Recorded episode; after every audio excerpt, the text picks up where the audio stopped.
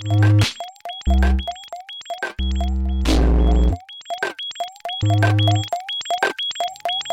average age of the combat soldier was 26.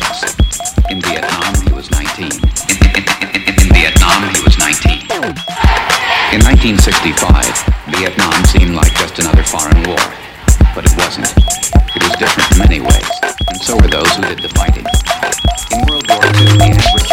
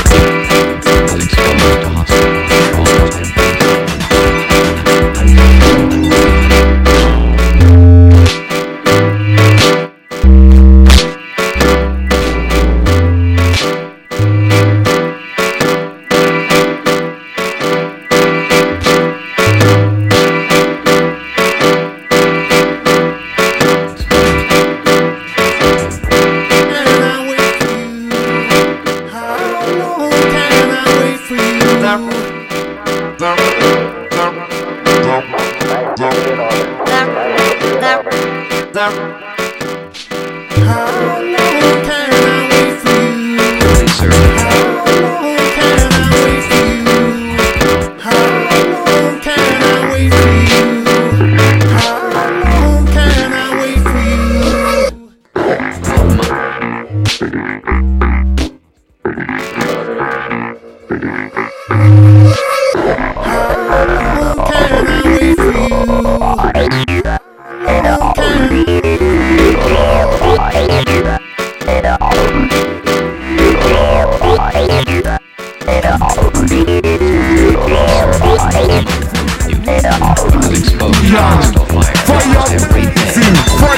Burn, tough like hooligan. Enter the lion straight out of every I, if it yeah. The combat soldier typically served 12 months. Was exposed to fire almost every day. just make it.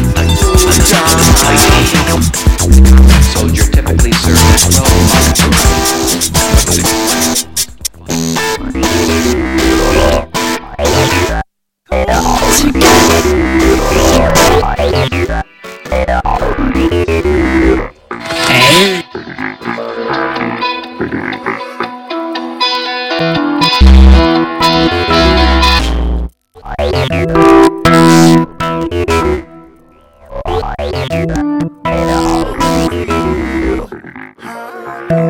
ha!